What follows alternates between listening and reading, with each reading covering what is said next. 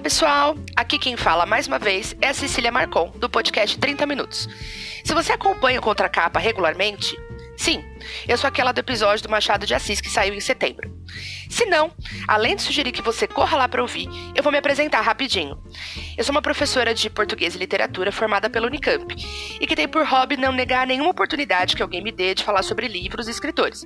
Por isso eu dou aula, tenho podcast, participo de outros podcasts, como esse que você está ouvindo agora, tudo falando de literatura. Então, quando o Contracapa me chamou para gravar mais um episódio para vocês, o que, que eu falei? Claro que sim.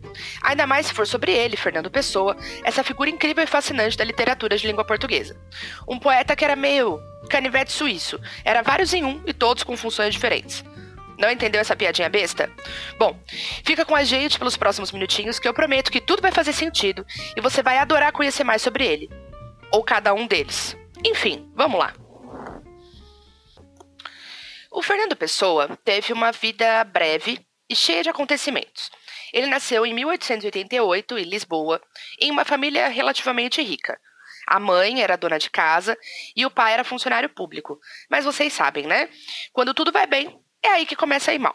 Quando o Fernando tinha cinco anos, o pai dele morreu de repente, o que foi um baita solavanco na vida da família, que precisou mudar o padrão de vida drasticamente.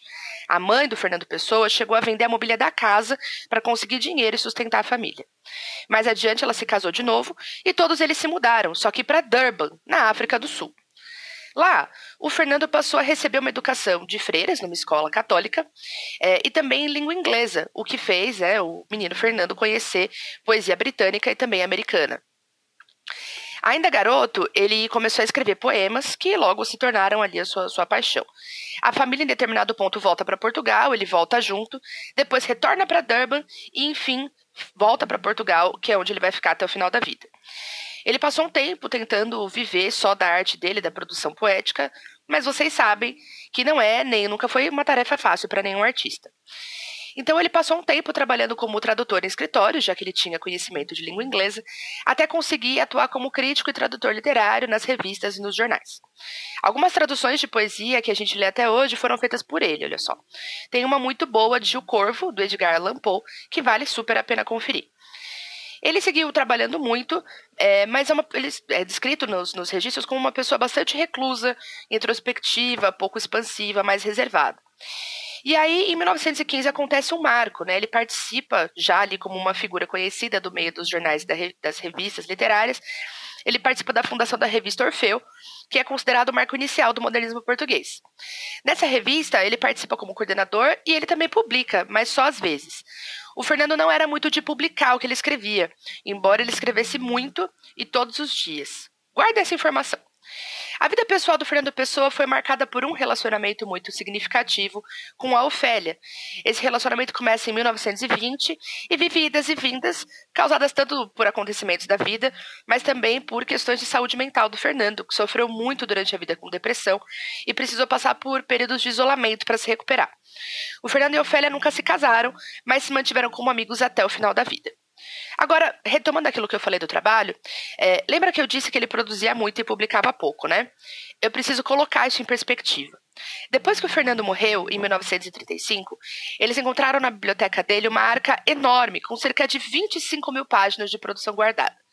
Eu vou repetir, porque eu quero dar uma dramaticidade que essa situação merece. 25 mil páginas. Isso significa basicamente duas coisas. Uma é que organizaram tudo isso que a gente lê hoje em coletâneas póstumas, isso é, nada do que a gente vê como organizado foi organizado pelo próprio autor. E outra coisa é que o status que ele tem hoje de gênio só veio depois da sua morte. Tá aí uma redefinição do conceito de arca do tesouro. Bom, e no que diz respeito à obra do Fernando, muito se fala dos famosos heterônimos né, do autor. Para entender esse conceito, a gente precisa visualizar o seguinte: quando alguém vai e escreve com a própria identidade artística e só assina com outro nome, isso se chama pseudônimo. O artista é o mesmo, a técnica é a mesma, só mudou o nome. O que o Fernando Pessoa fez não foi isso. Ele criou personalidades artísticas diferentes e até biografias distintas para cada um dos heterônimos. Cada um tinha um nome, uma história, também tinha uma temática poética, uma forma de escrita própria, e para cada um, ele escrevia como se fosse de fato outra pessoa. Sacou essa diferença? Era algo mais complexo do que só assinatura. Ele escrevia como se fosse outra pessoa, mas nenhuma delas existiu no mundo real, apenas na cabeça do Fernando e, é claro, nos poemas. Ele chegou a criar mais de 70 heterônimos.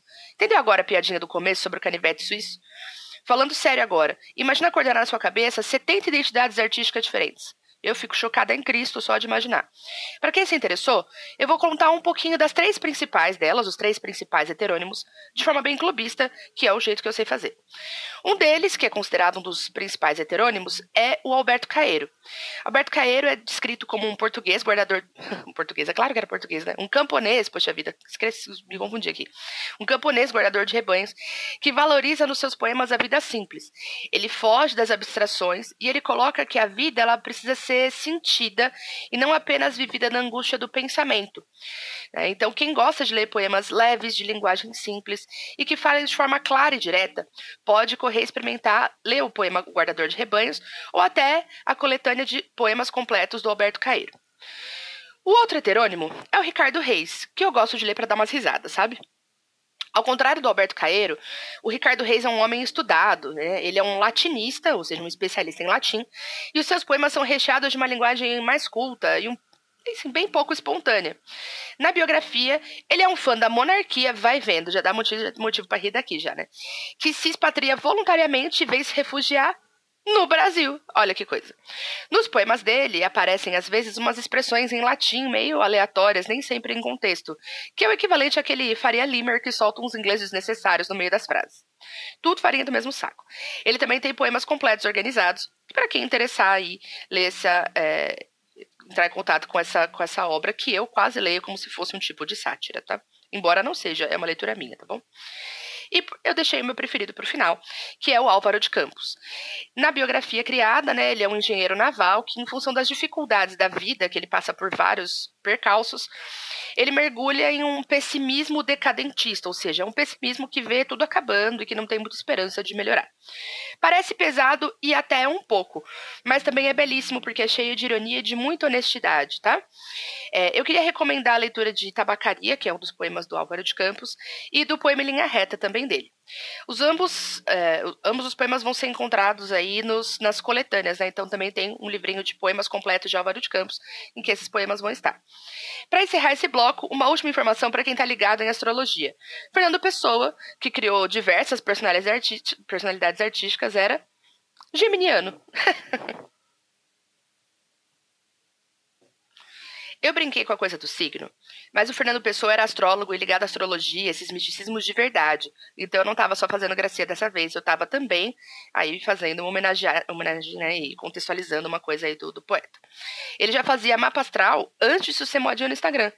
Pioneiro que fala, né, meninas? Brincadeiras à parte, esse misticismo é importante a gente saber porque ele é uma característica forte da obra poética dele. A dele mesmo, né, do ortônimo, não dos heterônimos todos. É, um dos livros que vai cair no vestibular da USP esse ano é exatamente o Mensagem, que foi publicado em 1934, né, um pouquinho antes dele morrer.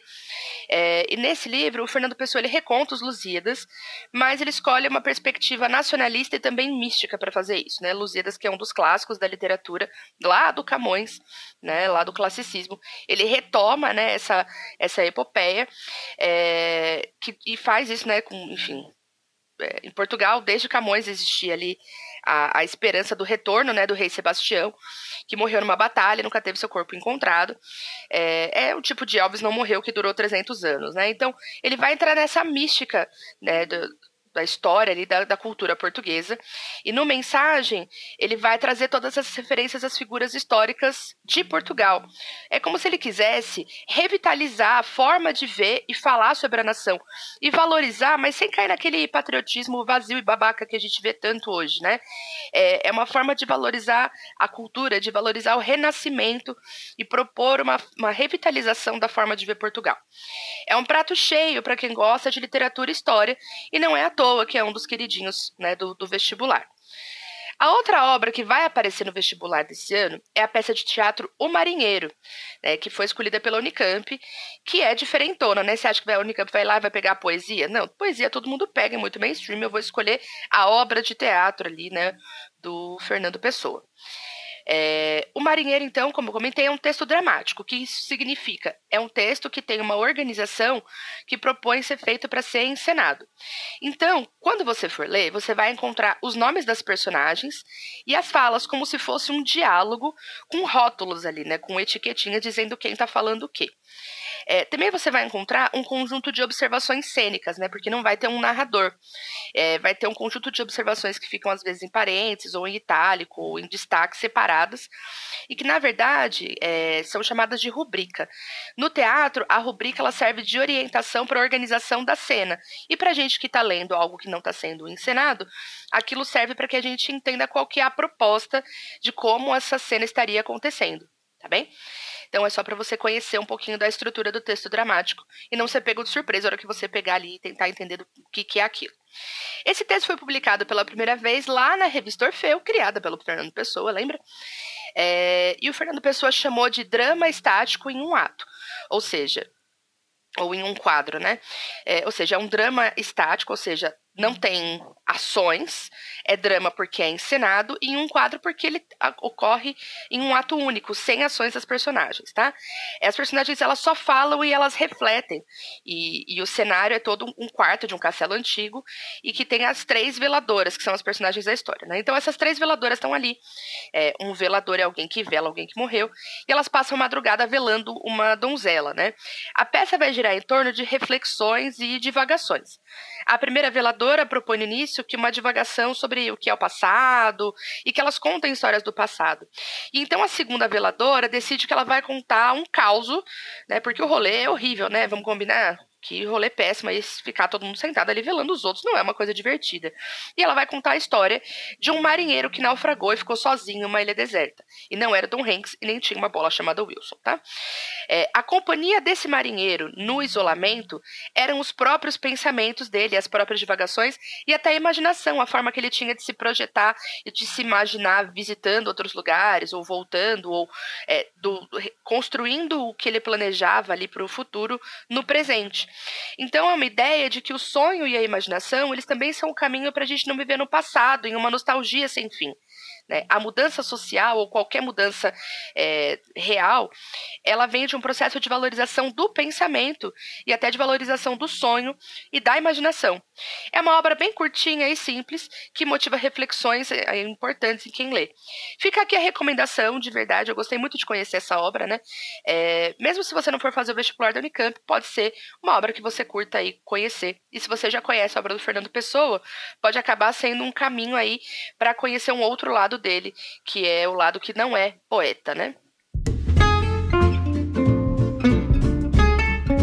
Isso, pessoal. A gente chegou ao fim de mais um episódio do podcast Contra Capa, falando dessa vez de forma bem breve, bem introdutória, sobre o grande Fernando Pessoa, alguém cujo talento extrapolava até para outras personalidades. Dá para ler o Fernando Pessoa sem medo de ser feliz, seja conhecendo o camponês Alberto Caeiro, ou o refinado Ricardo Reis, ou o pessimista e honesto Álvaro de Campos, ou a genialidade mística do próprio Fernando. Seja como for, compre o seu livro ou vá a uma biblioteca e experimente essas leituras, porque é sempre importante a gente conhecer esses, esses outros ambientes culturais e outros momentos, tá bom? Espero que vocês tenham gostado. Obrigada por ouvir até aqui e até o nosso próximo encontro.